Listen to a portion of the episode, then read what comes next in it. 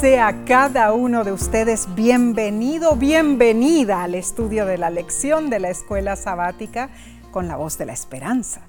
Te agradecemos que nos acompañes, sea que lo hagas por la televisión, YouTube, Facebook o por audio. No olvides compartir este estudio con otros. Sabes, sí, hemos estado saludando a nuestros hermanos, hermanas de diferentes países en las últimas semanas. Hoy extendemos nuestro saludo al país que te vio nacer, Nessie. Oh, claro. Y crecer. ¿Cuál es, Nessie? Es cierto, Omar. Enviamos un gran abrazo a nuestros hermanos y hermanas de mi tierra natal, Brasil. Ah, Omar, la exuberancia está en todas partes en mi hermoso país. En la inmensidad desértica, de los lenzois maranhenses, en los 7000 kilómetros que hay de playas, en los ríos, ah, que parecen mar algunos, de tan anchos que son, en la selva amazónica, la más grande del planeta, Omar en los 250 mil kilómetros cuadrados del Pantanal, los 44 parques nacionales, las zonas arqueológicas de Piauí, el clima precioso de Brasilia, Omar, que se parece mucho al de California, y las pampas de Río Grande do Sul. Ah, bueno, también están las montañas de Minas Gerais, las cataratas de do y tanto más, Omar. Bueno, para mí, Omar, Brasil fue en realidad donde mis padres sirvieron como misioneros por más de 20 años en las lanchas Luceiros en el Amazonas. Y también es el lugar donde nacimos y crecimos mi hermano y yo.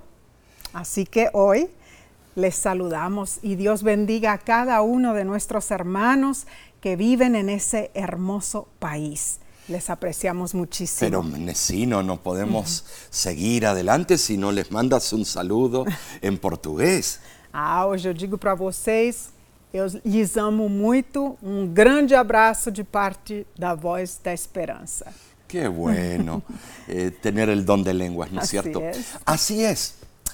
Bueno, comencemos con nuestro estudio. Amén. Esta semana estaremos repasando la lección 8 para el 19 de noviembre del 2022. Se titula La esperanza del Nuevo Testamento.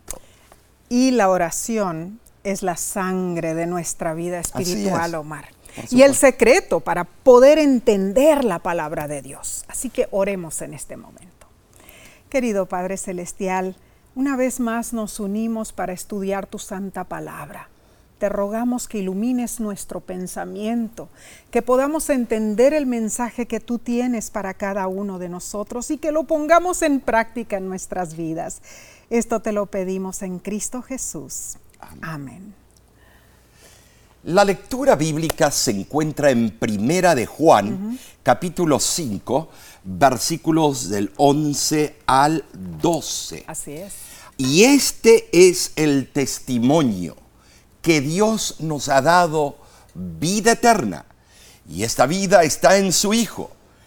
El que tiene al Hijo tiene la vida, el que no tiene al Hijo de Dios no tiene la vida. El testimonio consiste en la dádiva divina de la vida eterna mediante el Hijo de Dios, Jesucristo.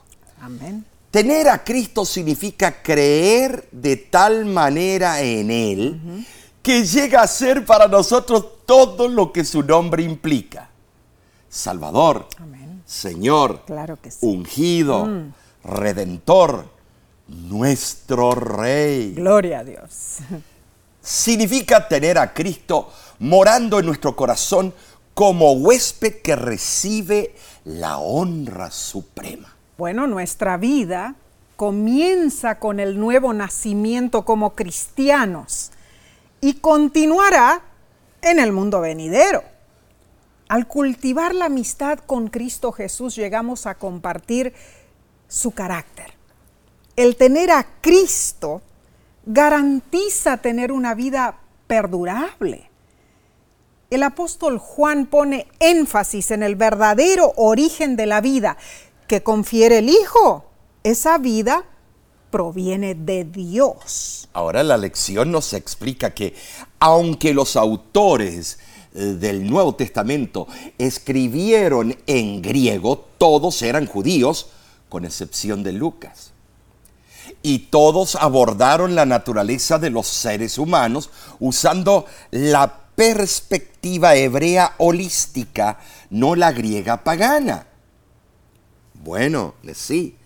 Entonces, para Cristo y los apóstoles, la esperanza cristiana no era una esperanza nueva, sino más bien era el despliegue de la antigua esperanza que ya había sido presentada por los patriarcas y también por los profetas. Estoy muy de acuerdo, Omar. Por ejemplo, Cristo mencionó que Abraham se regocijó de ver su día. Juan 8:56. Judas declaró que Enoch profetizó sobre la segunda venida de Cristo. Judas 14 y 15. Y el libro de Hebreos habla de los, de los héroes de la fe, que esperaban una recompensa celestial, la cual no recibirían hasta que nosotros recibiéramos la nuestra. Hebreos 11, versículos 39 y 40. Enfaticemos esto, hermanos. Estas declaraciones no tendrían sentido alguno si sus almas ya estuvieran con el Señor en el cielo. Eso es correcto. Al destacar que solo aquellos que están en Cristo, bueno, tienen vida eterna. Juan refuta la teoría de la inmortalidad natural del alma. Bueno, si verdaderamente no hay vida eterna aparte de una relación salvadora, con Cristo Jesús. Claro, claro. La esperanza del Nuevo Testamento, entonces, es una esperanza centrada en Cristo. Y es la única esperanza de que esta existencia mortal algún día se convierta en inmortalidad. ¿sí? Amén. Ah, gloria a Dios. Todos esperamos ese día. Bueno, hemos llegado a la lección que explica la esperanza cristiana la esperanza del Nuevo Testamento.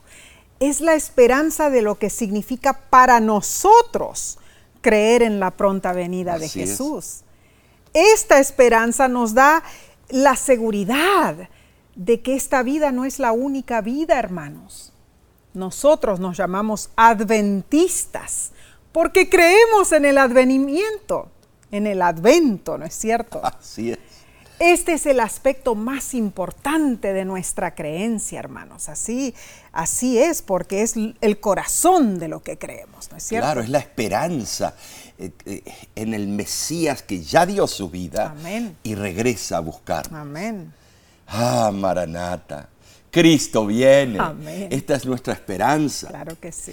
Esta semana profundir, vamos a profundizar nuestro estudio en el significado de nuestra esperanza en el mundo mejor, en el futuro eterno. Nos concentraremos en las promesas de Jesús. Volveré otra vez. Regresaré y los resucitaré.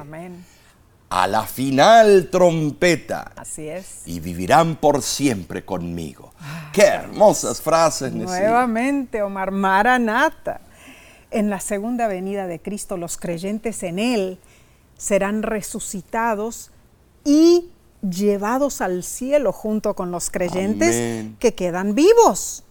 Ahora, te preguntamos, ¿cómo estás tú esperando la segunda venida de Cristo? ¿Añoras ver a Jesús? Oh, sí. ¿Añoras ver a tus seres queridos? ¿Aprender acerca de todos los misterios que ocurrieron detrás del telón? Ah, estudiaremos puntos fascinantes. Así que no te pierdas ningún día y recuerda, comparte este repaso con otros para que también sean bendecidos. Bien, analicemos entonces la lección del domingo 13 de noviembre titulada Esperanza más allá de esta vida. Es interesante que el autor de la lección trae a relucir el antiguo historiador griego Herodoto. Mm.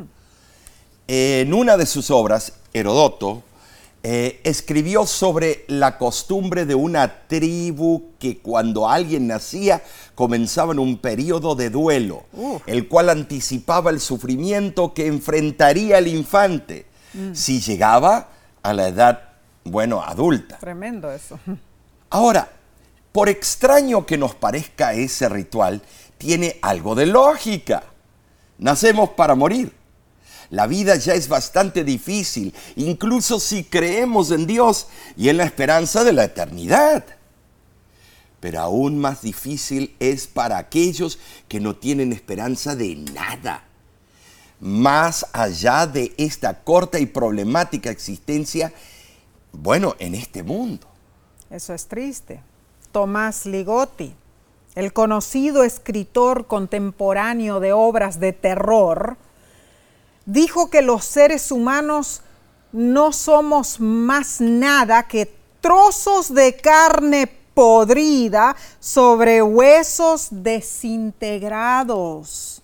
Ay, Omar. Ay, pero este... Qué tétrica descripción. Era un amargado. Este. horrible, en verdad.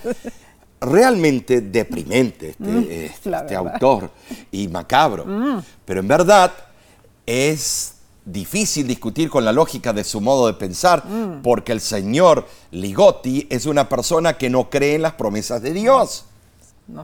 Ahora, en contraste con todo esto, nosotros tenemos la promesa bíblica de la vida eterna en Cristo Jesús. Gloria a Dios. Y esa es la clave. Ahora, nosotros abrazamos esta esperanza en Jesús y en lo que nos ofrece su muerte y resurrección. De lo contrario, ¿qué tipo de esperanza tendríamos? Bien, para compenetrarnos debemos entender la forma en que el apóstol Pablo relaciona la resurrección de Jesús con la esperanza de nuestra propia resurrección. Leamos Primera de Corintios capítulo 15 versículos del 12 al 19 y dice, Pero si se predica de Cristo que resucitó de los muertos, ¿Cómo dicen algunos entre vosotros que no hay resurrección de muertos? Porque si no hay resurrección de muertos, tampoco Cristo resucitó. Y si Cristo no resucitó, vana es entonces nuestra predicación, vana es también vuestra fe. Y somos hallados falsos testigos de Dios, porque hemos testificado en contra de Dios que Él resucitó a Cristo, al cual no resucitó si en verdad los muertos no resucitan. Porque si los muertos no resucitan, tampoco Cristo resucitó. Y si Cristo no resucitó, vuestra fe es vana. Aún estáis en vuestros pecados. Entonces también los que murieron en Cristo han perecido. Si solamente en esta vida tenemos puesta nuestra esperanza en Cristo, somos los más dignos de lástima de todos los hombres. Esto es evidente que había algunos en Corintio o Corinto que negaban la posibilidad de una resurrección corporal de los muertos.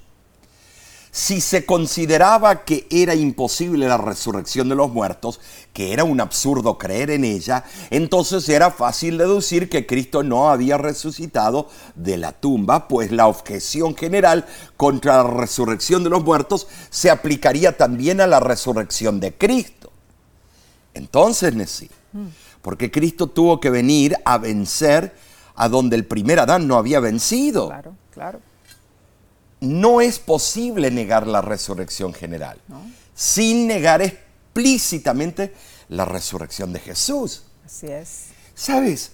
Pablo dice mm. que este es el resultado inevitable de negar la resurrección e implica una negación del cristianismo, la eliminación de la esperanza del cristiano en la vida eterna. Claro que sí. Pablo estaba luchando con este mm. tópico y nosotros hoy en día también. También, porque si se piensa que Cristo no resucitó, entonces el testimonio cristiano sería hallado falto. Bueno, sería hallado falto por dos motivos, vemos.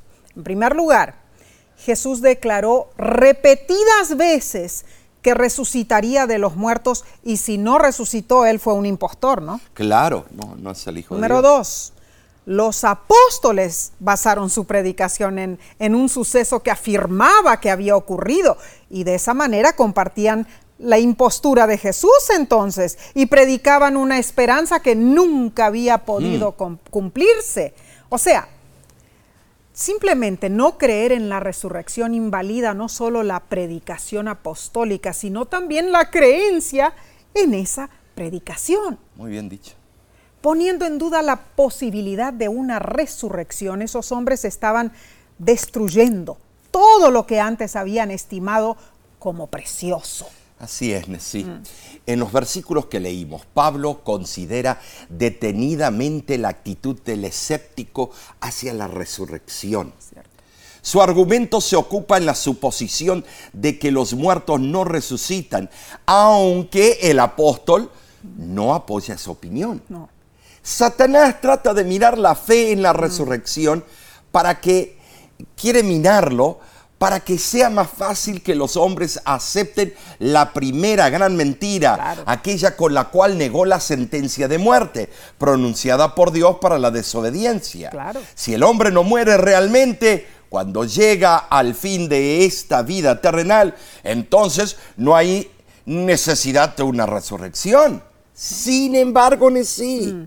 Y esto es serio. Si la muerte es una cesación de la existencia, entonces la vida posterior depende de la resurrección. Claro que Tremendo. sí. Muy bien explicado. E- Es concebible pensar que hay quienes estén dispuestos a sufrir privaciones y afanes porque están seguros de una recompensa adecuada por su sacrificio. Pero sería absurdo pensar que los apóstoles trabajaran y sufrieran tanto sabiendo que la gloriosa esperanza que proclamaban era un engaño, que Cristo no había resucitado. Este razonamiento es demasiado descabellado. En realidad, sentido. no, no tiene sentido alguno. Con acierto escribió la hermana White Ah, sí. en su manuscrito 88 en 1894 lo siguiente. Dijo, el cielo es de mayor valor para nosotros que cualquier otra cosa y si perdemos el cielo, hemos perdido todo. muy Omar, cierto. Certera esta Sí, cita. tremendo. Wow, increíble en realidad. Negar que la resurrección ocurrirá es negar que Cristo no resucitó tampoco. Tremendo. O sea, decir de- definitivamente que Él no hizo Sí. nada, ¿no es cierto? Bien, seguiremos entonces indagando sobre este tópico. En unos segundos veremos lo que nos enseña la parte del lunes. Volvemos enseguida.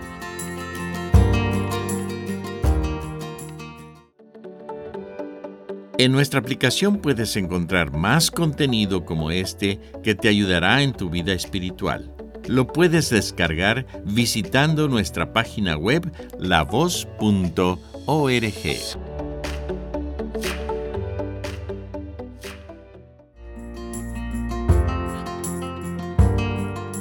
Ay, hermano, hermana, tu compañía embellece nuestro día.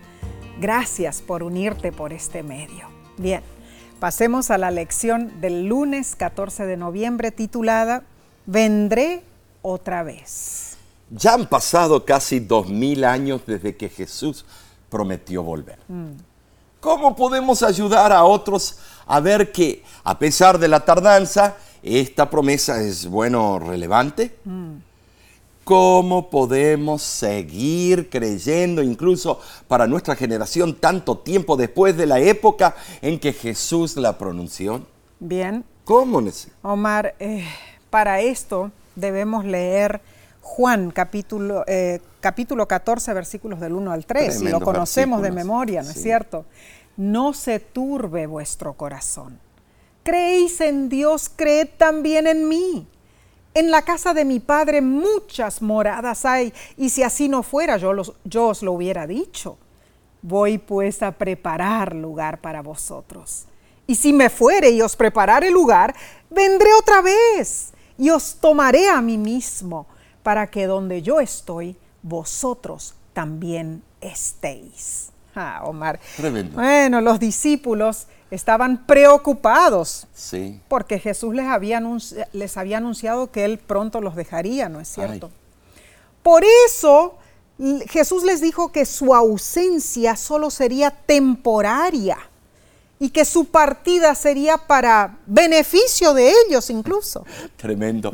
Cuando se usa la palabra creéis en el griego, bueno, es una palabra muy especial, pisteuete. Se puede traducir de dos formas, creéis o creed. Oh, Ahora, en el griego son idénticas las formas del imperativo y del indicativo en el tiempo aquí empleado, de manera que el contexto debe determinar la elección del modo verbal. Siendo así, esto permite cuatro combinaciones posibles. ¿Cómo, pastor? Sí, cuatro. Primero, ambas formas verbales están en el imperativo. Creed en Dios, creed también en mí. Segundo, que ambas formas verbales están en el indicativo. Creéis en Dios y creéis también en mí. Número tres, la primera forma verbal en indicativo y la segunda en imperativo. Veamos. Creéis en Dios, creed también en mí. Y la el cuarto punto, la primera forma en imperativo y la segunda en indicativo. Creed en Dios y creéis en mí. Esto es muy interesante y la palabra traducida como casa en el griego oikia también puede ser traducida como hogar. O sea, Jesús volvería a su hogar, el hogar de Dios, pero al final se les permitiría a los discípulos que se unieran con Él allí, en las muchas moradas o lugares para residir, en el griego monai. Bueno, Mar, el escritor eclesiástico Orígenes de Alejandría ¿Sí?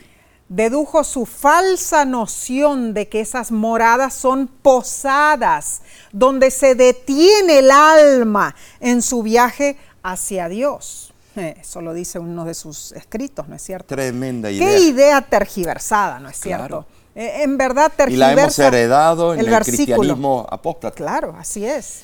Muy triste en verdad es esta idea, que un teólogo pensara de esa manera. Mm. Pero era- él era medio seguidor de Aristóteles Mm. y Platón. Cierto. Es evidente que la morada de Cristo y del Padre preparada para los cristianos no es algo temporario. No, eso sí que no. No lo es, Nessie. El hecho de que haya muchas moradas asegura que habrá suficiente lugar en la casa del Padre para todos los que aceptan su invitación. Qué hermoso, qué Tremendo. hermoso. Estas palabras tenían el propósito de consolar a los discípulos.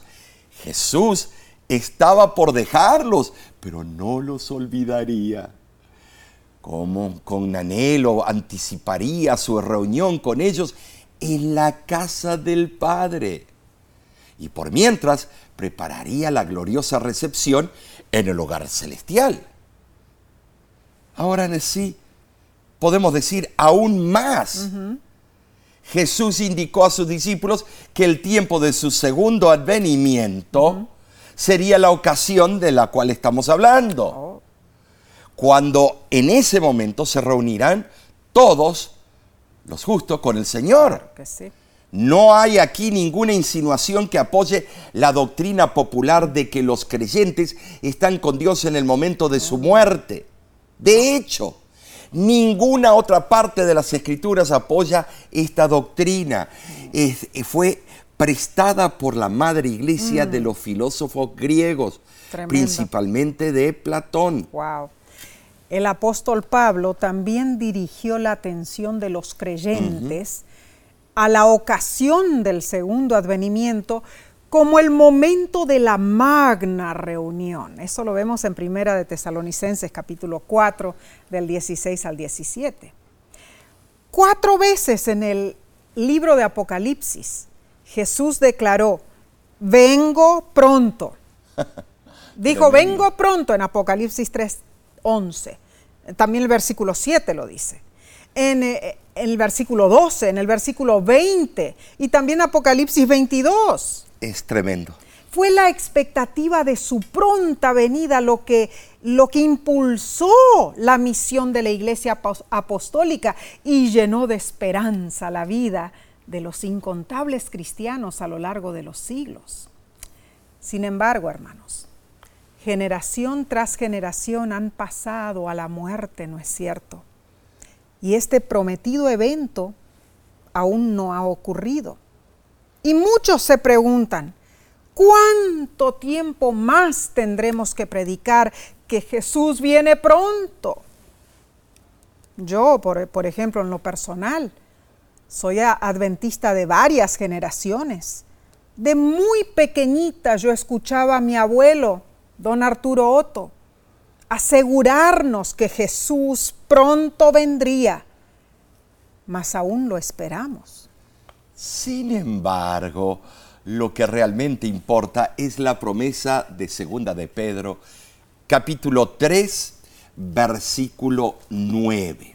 El Señor no tarda su promesa como algunos la tienen por tardanza, sino que es paciente para con nosotros, no queriendo que ninguno perezca, sino que todos procedan al arrepentimiento. ¿Sabes? A pesar de los largos siglos desde que Jesús ascendió, la promesa de su venida sigue siendo relevante. ¿Por qué, Nessie? Bueno, Bueno, A eh, ver, a porque ver. si pensamos que nuestra existencia terrenal es todo, Mm. entonces lo que tenemos es una vida muy corta, Mm. seguida de una estadía inconsciente en la tumba, Ah. y luego vendrá la resurrección final al fin de los mil años, Claro. sin ninguna oportunidad posterior de cambiar nuestro destino. Mm. Esa creencia es desesperante. cierto, Mar. Ja, alabado sea Dios, pues tenemos la esperanza de la resurrección en Cristo Jesús Amén y amén. en su segunda venida. Gloria a Dios. Ah, ahora, recordemos que los que murieron descansan. Y nada na- saben. No, no saben absolutamente nada. Para ellos, la segunda venida de Cristo les parecerá como un segundo después de la muerte. Y para nosotros, que aún estamos vivos, cada día que pasa nos acerca un día más a la gloriosa aparición del Señor Jesucristo en las nubes del cielo. Saben, hermanos, aunque no sabemos cuándo vendrá, podemos estar seguros de que sí vendrá. Y eso es lo que realmente importa. ¿Sabes, Omar? Cuando, pienso yo en mi abuelito, que siempre decía, ya viene Jesús. Pero sabes que lo que él me decía, Él me decía, todavía faltan muchas cosas para Cumplirse. antes de su venida. Bien. Sigamos, sigamos con la lección del martes 15 de noviembre, ah, titulada Yo le resucitaré. Tremendo, qué palabras célebres. De acuerdo al autor de la lección, en su poderoso sermón sobre el pan de vida, Jesús destacó tres conceptos básicos en cuanto a la vida eterna. ¿Cierto? Primero, se identificó a sí mismo como el pan que desciende del cielo y da vida al mundo. Juan 6:33 y versículo 58. Claro. Al declarar yo soy, en el griego, ego eimi, el pan de vida, Jesús se presentó como el gran yo soy. De acuerdo al Antiguo Testamento, en el libro de Éxodo, capítulo 3, versículo 14. Interesante. En segundo lugar, Jesús explicó que la vida eterna está asegurada en Él. Amén. El que viene a mí y el que cree en mí tendrá esta bendición. Juan 6, 35. Así es. Y finalmente, en sí, Jesús vinculó el don de la inmortalidad con la resurrección del día de su segunda venida, asegurando a su audiencia tres veces, yo lo resucitaré en el último día. Juan 6:40, eh, versículo eh, 44 y 54. Tremendo, Mar. Leamos entonces Juan capítulo 6, versículo 47. Tremendo versículo. Y dice, de cierto, de cierto os digo, el que cree en mí tiene vida eterna. Bueno, mediante la fe en Cristo, nosotros participamos de la vida que Dios nos da. Al tener fe, podemos gozar de esa vida eterna ahora. Amén. Pero esto no significa que como creyentes nunca moriremos. Sí, vamos a morir.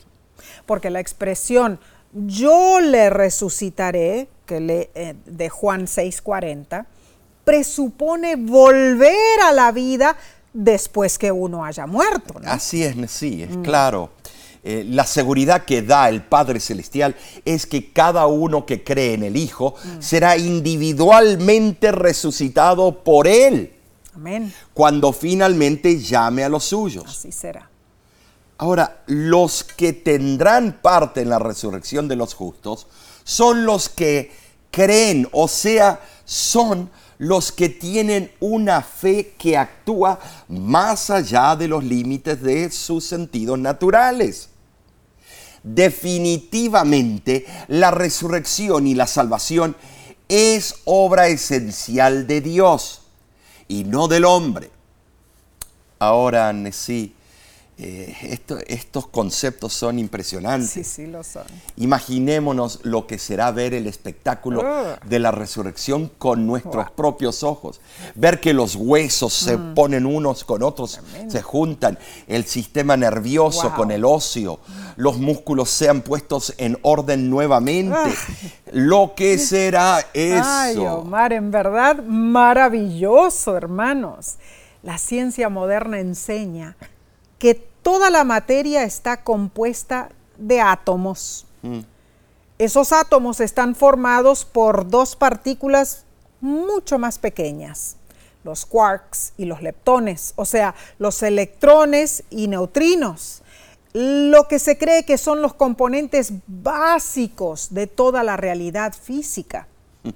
Entonces, si en el centro del mundo físico hay quarks y leptones, ¿acaso no podrá Dios, el que creó y sostiene este mundo, reconfigurar esos quarks y leptones cuando llegue el momento de resucitarnos? Claro que sí.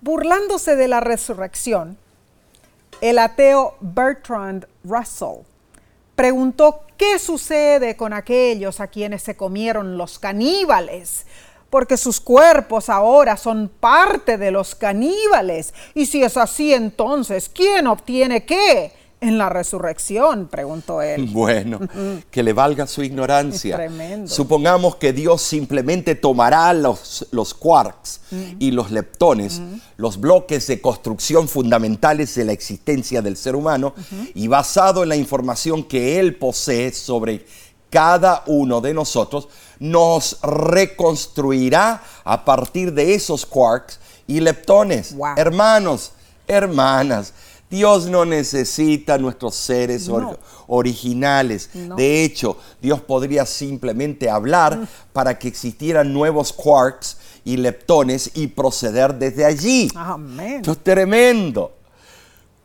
Ahora, como sea que Él lo haga, el Dios que creó el universo puede volver a crearnos y esto Él nos promete hacer en la resurrección de los muertos en el día de la segunda venida de Jesús.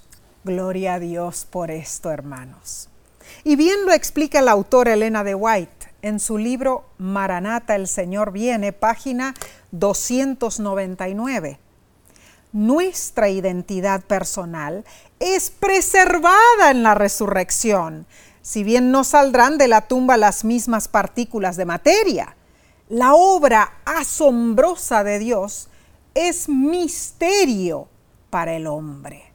Ay, hermanos, cuando vemos la extensión del universo, se estima que hay dos billones de galaxias, cada una compuesta de mil millones de miles de millones de estrellas y muchas de esas estrellas tienen planetas que las orbitan, al igual que los planetas de, nuestro sistema solar orbitan alrededor del Sol, ¿no es cierto?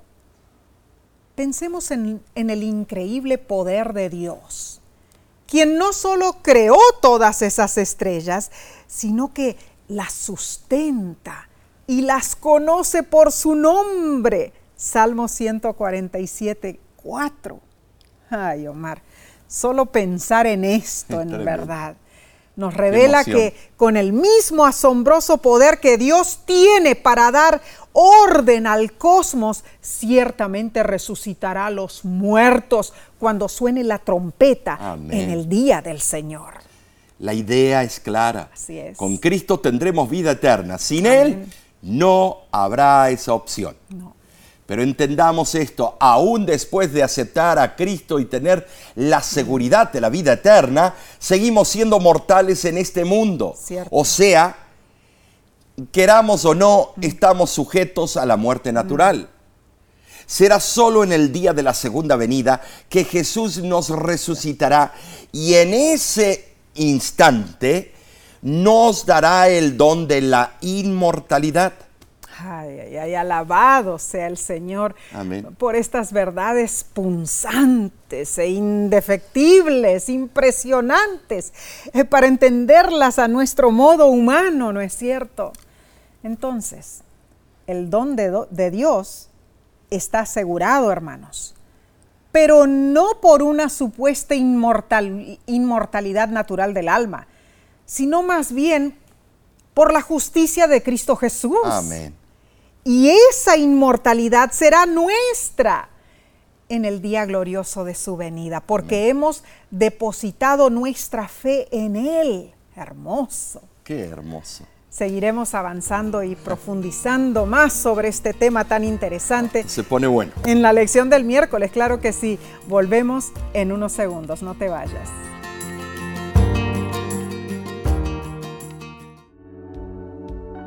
Con seguridad estás disfrutando este estudio de la escuela sabática. Te invitamos a buscarlo en formato de video por nuestro canal de YouTube. Lo puedes encontrar en youtube.com diagonal La Voz de la Esperanza.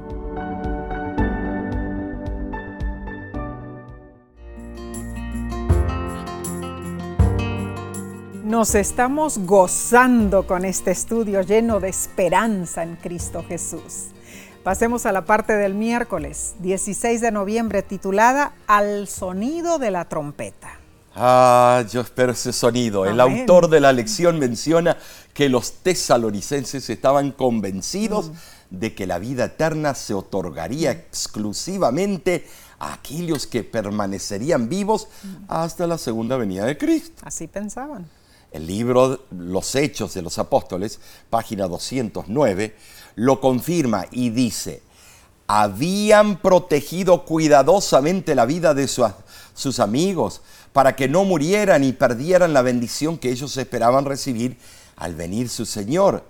Pero sus amados, unos, uno tras otro, les habían sido arrebatados y con angustia los tesalonicenses habían mirado por última vez los rostros de sus muertos, atreviéndose apenas a esperar encontrarlos en la vida futura.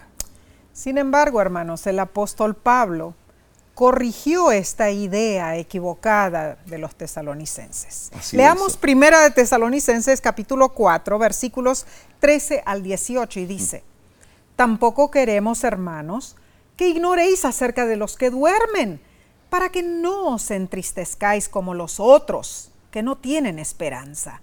Porque si creemos que Jesús murió y resucitó, así también traerá Dios con Jesús a los que durmieron en él. Por lo cual os decimos esto en palabra del Señor, que nosotros que vivimos, que habremos quedado hasta la venida del Señor, no precederemos a los que durmieron, porque el mismo Señor con voz de mando, con voz de arcángel y con trompeta de Dios, descenderá del cielo y los muertos en Cristo resucitarán primero. Luego nosotros los que vivimos, los que hayamos quedado, seremos arrebatados juntamente con ellos en las nubes para recibir al Señor en el aire y así estaremos siempre con el Señor. Por tanto, alentaos los unos a los otros con estas palabras. El apóstol en cine, sí, enseñó en cuanto a lo que ocurriría con los cristianos muertos cuando Cristo regrese. Claro. Quizá fue Timoteo quien acababa de regresar de Tesalónica, el que había sido portador de la noticia de que los miembros de la iglesia de Tesalónica estaban muy preocupados porque sus amados habían muerto después de su conversión. Pobrecitos. Mm. Bueno, para ellos, pensando que solo los vivos irían al cielo, tenían la gran incógnita. ¿Cómo podrían compartir esos difuntos las glorias del reino eterno cuando volviera el, Salvador? Pablo consideró el tema cuidadosamente y se ocupó en explicar que esos que habían muerto resucitarían en el momento de la segunda aparición de Cristo Jesús. Es notable, eh, los tesalonicenses temían que los difuntos perdieran la gloriosa experiencia que los cristianos vivos disfrutarán cuando Cristo volviera. Y Pablo eliminó ese error, consoló a los creyentes, explicó que no hay necesidad de que un cristiano se entristezca por su hermano muerto, porque la esperanza de la resurrección aleja la causa de pesar. Ahora, Omar, en ninguna manera, lógicamente, Pablo desaprobó el dolor natural de la pérdida de un ser querido. No, él no hizo eso, ¿no? Pablo más bien enseñó a los creyentes a no quedar sumidos en un dolor humano sin esperanza. Así es. Sino más bien a reanimarse con la expectativa de reunirse con sus amados cuando ellos resuciten en el retorno del Señor. Ahora notemos, dice que los que están vivos no precederán a los que durmieron en lo que se refiere a estar con el Señor. correcto. Todos sí entrarán juntos en el reino. Amén. Si los muertos eh, precedieran a los vivientes y estuvieran ya con el Señor al morir, antes de la resurrección, el lenguaje del apóstol sería incomprensible y absurdo. Correcto. Su consuelo de nada serviría. En tal caso, Pablo habría tenido que decirles a los tesalonicenses que sus amados ya estaban disfrutando de la bienaventuranza ya en el cielo, pero nada de eso dijo. En verdad, su enseñanza armonizaba perfectamente con la del Señor Jesús. Eso es correcto. El descenso de Cristo en su segunda venida se expresa también en otros relatos bíblicos. Las palabras los muertos en Cristo sirven para distinguir claramente a los santos que duermen de otras dos clases de personas.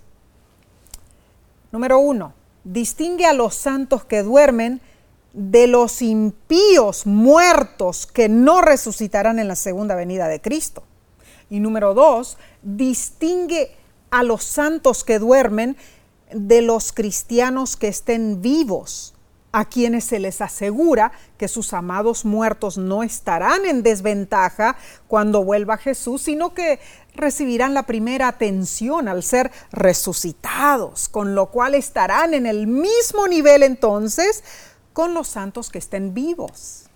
La carta que Pablo escribió explicando la maravillosa esperanza en la resurrección final consoló a los afligidos tesalonicenses y esa misma esperanza puede ayudarnos a nosotros a afrontar con confianza los momentos dolorosos, hasta cuando el frío puño de la muerte nos arrebata a nuestros seres queridos. Amén y amén, hermanos. La maravillosa verdad es que Dios resucitará a los que fallecieron creyendo en Cristo. Ay, Omar, pero hay algo más importante, que ellos serán recibidos por los que estén vivos Qué hermoso, ¿eh? en la segunda venida de Cristo. O sea, esa resurrección no importaría en manera alguna, hermanos, si las almas ya estuvieran en el cielo, ¿no? Claro. tremendas y profundas enseñanzas bíblicas. Bien, pasemos al, al estudio del jueves 17 de noviembre titulado El encuentro eterno. En el funeral de mi padre, en el año 1998, leí Primera de Corintios capítulo 15, versículos del 51 al 55. Mm. Estos versículos fortalecen mi esperanza continuamente en eso. Pero mencionan un misterio. Cierto es. Mm. Leamos Primera de Corintios capítulo 15, versículo 51 al 52, que dice lo siguiente. He aquí os digo un misterio. No todos dormiremos, pero todos seremos transformados en un momento, en un abrir y cerrar de ojos, a la final trompeta, porque se tocará la trompeta y los muertos serán resucitados incorruptibles y nosotros seremos transformados. Tremendo. Pablo menciona que hay algunos que no dormirán, mm, mas serán transformados de su estado físico imperfecto al estado celestial perfecto. Maravilloso. Ahora, ese cambio instantáneo hará a los justos vivos semejantes a los santos resucitados. Y este es un verdadero misterio, hermanos. El autor de la lección dice lo siguiente, algunos predicadores populares sugieren que este misterio es el rapto secreto. Aseguran que ocurrirá siete años antes de la segunda venida de Cristo. En ese supuesto rapto secreto, los fieles son repentinamente en silencio y en secreto llevados al cielo, mientras que los demás permanecen aquí. Omar, la idea esta es algo tremenda. Es tremendo. O sea, alguien puede encontrarse inesperadamente en un automóvil, digamos, manejando, y de golpe, ¡puf! No hay conductor. Sí, sí, Porque el conductor fue arrebatado al cielo, ¿no? bueno, ningún pasaje bíblico respalda esa teoría. No una mala interpretación de que dos estarán en el mm. campo y uno será dejado y otro será llevado. El misterio al que se refiere Pablo es la transformación de los justos vivos para unirse a los justos resucitados en la segunda venida de Cristo. Mm. Ese es el rapto. No hay un rapto secreto. Porque la segunda venida de Cristo será visible para todos. Amén, amén seremos arrebatados, pero en forma visible. Apocalipsis 1.7. Amén. Además, la resurrección de los muertos y la transformación de los vivos ocurrirán al mismo tiempo en el regreso de Jesús. Y esto debemos entenderlo claramente. Como ya leímos, Primera de Corintios 15, 51 menciona que todos, incluyendo los que estén vivos cuando Jesús venga, y los que hayan muerto. Los cuerpos de los que estén vivos pasarán instantáneamente de la mortalidad a la inmortalidad. Los cuerpos de los que murieron serán resucitados en estado inmortal. Ay, Omar, Qué maravilloso. O sea, en un momento vendrá la transformación, hermanos. La palabra en el griego es atom. Ah, átomo. o sea, en un punto de tiempo indivisible. Atom solo aparece aquí en el Nuevo Testamento. Y de este vocablo deriva la palabra átomo. y la frase en un abrir y cerrar de ojos corrobora la extrema rapidez con que se efectuará la transformación en los cuerpos de los santos. Hermoso.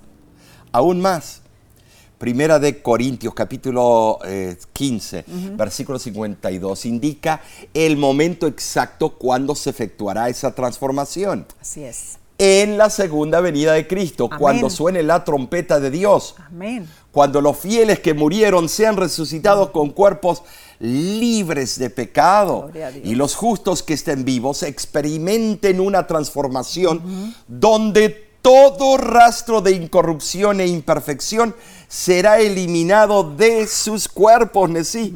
Esto es maravilloso. Gloria a Dios. La segunda venida de Jesús, hermanos, será el encuentro más sorprendente de la historia. Marcará la eternidad para los que creemos en Cristo.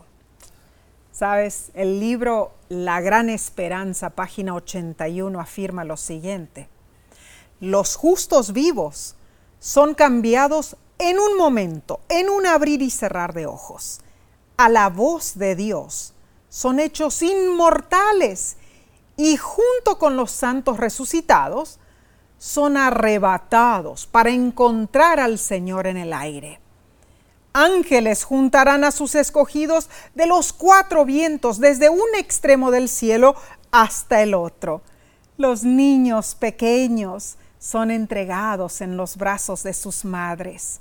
Amigos, separados por largo tiempo por causa de la muerte, resultan reunidos para no separarse más y con cánticos de alegría ascienden juntos a la ciudad de Dios. Maravillosa promesa. Amén. Durante esta semana, sí hemos leído pasajes bíblicos llenos de esperanza. Gloria a Dios. Repasemos un poco, eh, vamos a sintetizar esto. Ujú, ok. Número uno, Hebreos 11 del 39 al 40 explica que los héroes de la fe no recibirán su recompensa celestial hasta que nosotros recibamos la nuestra. Así es. Número dos. Tremendo. Primera de Juan 5, del 11 al 12, enseña que solo los que están en Cristo obtienen vida eterna. No estamos dotados de almas inmortales, hermanos. Solo si elegimos a Cristo recibiremos esa vida eterna. Quien por sí mismo, Él es la fuente de inmortalidad. Claro que sí, claro Número 3, Primera de Corintios 15, del 12 al 19, aclara que nuestra esperanza de vida eterna y resurrección proviene de la resurrección Amén. de Jesús. No hay duda en esto. En Juan 14, 1 al 3, Jesús prometió preparar un lugar para nosotros y volver a buscarnos. Gloria a Dios. Esta promesa sería innecesaria si ya estuviéramos en el cielo. Claro, claro. Y número cuatro, en Juan capítulo 6, versículos del 35 al 54, Jesús dijo cuatro veces que resucitará a los fieles en el último día. Hermanos, si serán resucitados, entonces necesitan volver a la vida después de la muerte. Esto les impide vivir en otro lugar como almas, como espíritus por allí. Número 5, primera de Tesalonicenses, capítulo 4, versículos del 13 al 18, afirma que Dios resucitará a los santos fallecidos y serán recibidos por los que estén vivos. Sabes, sí, la resurrección final no importaría si las almas ya estuvieran en el cielo. pues déjenlas ya y no gastemos combustible. Cierto. Número 6. Primera de Corintios 15 del 51 al 55 explica que el misterio es la transformación de los justos en la segunda venida. Confirma que la resurrección de los muertos y la transformación de los justos vivos suceden conjuntamente, no Gloria unos primero y otros después. Ah, qué hermoso. Hermoso. Por estas enseñanzas. La Biblia nos deja, no nos deja duda alguna. No. Bien, sí. Hemos estudiado un tema candente. Sí, la verdad que sí, Omar. Eh, yo te voy a decir algo. El tema de la muerte es lo que más me duele Mm. Eh, como pastor de iglesia que fui, eh, como evangelista, eh, como ahora directores de la voz, que nos piden que vayamos a los funerales Cierto. o digamos algo en el funeral de alguien. Sabes, Nesí, es terrible, terrible, tristeza. porque no podemos decirle te comprendo si no estamos en, su, en sus zapatos. No, no. Eh, debemos nosotros estar confiando en esta promesa y explicarla bien Amén. para que las personas reciban un hálito de esperanza. Claro que sí. Ah, sí, hemos terminado el estudio de esta semana. Así es. Y te invitamos a, acompañar- a acompañarnos nuevamente por la, eh, porque la próxima semana la lección nos traerá verdades aún más impactantes. Wow. Nesí, ¿cómo se titula el siguiente estudio? Bueno, se titula Pasajes contradictorios. Uy, que los hay. Uh, Omar. Bueno, yo creo que estaremos como en una montaña rusa de altos y bajos, examinando textos bíblicos contundentes. Tremendo. Así que no te lo pierdas. Invita a otros a estudiar contigo. De paso, haz tu comentario. ¿Cuáles tus cre- tú crees que son esos versículos, esos pasajes bíblicos contradictorios?